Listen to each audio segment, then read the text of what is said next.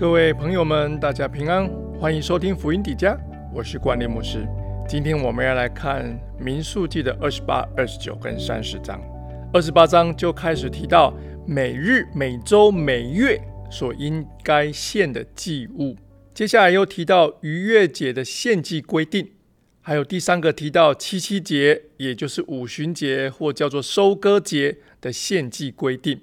你看二十八章的第一节到二十九章四十节这一段都在记载的是祭司献祭的责任。如果你还拿立位记来比较，前些时候读的立位记，立位记主要是着重在平民献祭的职责，但这里则是说明以色列这个国家由祭司主导的公共献祭所该献上的祭物。在这一段中间记载着以色列每年必须献上一百一十三只公牛。三十二只公羊，一千零八十六只羊羔，还有一吨以上的面粉，还有上千公升的油和酒。如果你看二十八章的第二节，你们要按时把我的供物，就是献给我做馨香火祭的食物献给我，说明这些祭物都是本来就属于神的。奉献不是给上帝什么好处。而是他的百姓应当尽上的职责。上帝不是需要你的钱，而是上帝要我们顺服、遵照他的命令，过敬畏他的生命。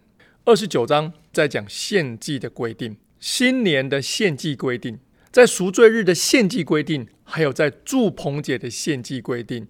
祝棚节的祭物规模超过全年其他的节期呀。关于献祭的条例呀。每个月要献的祭啊，按节期献的祭啊。你知道，如果你读到经文，你会发现一月十五号是逾越节，在七个安息日之后，就是七七四十九天之后，就是七七节。然后七七节的七月一号呢是吹角节，七月十号呢是赎罪日，七月十五号就是祝棚节。上帝通过摩西要百姓学习献祭，以及每个月固定。还有一年之中所要守的节日，上帝要百姓知道，神是守约施慈爱的神，因此我们就能够体会神制定呢律例典章法度是要保护我们，施恩于我们。这些献祭的规定是要我们按着上帝的生活方式，常常连于他，常常过献祭，把自己献上，过圣洁属神百姓的生活。接着我们来看第三十章。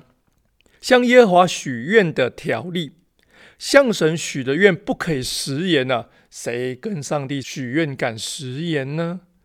向神许的愿不可以食言，不过有一些条件以下可以不还愿哦。不过是要取决于父亲或丈夫的态度。当女子出嫁或未出嫁，婚姻结束的时候，女儿或妻子所许的愿，要视父亲或丈夫的态度而定。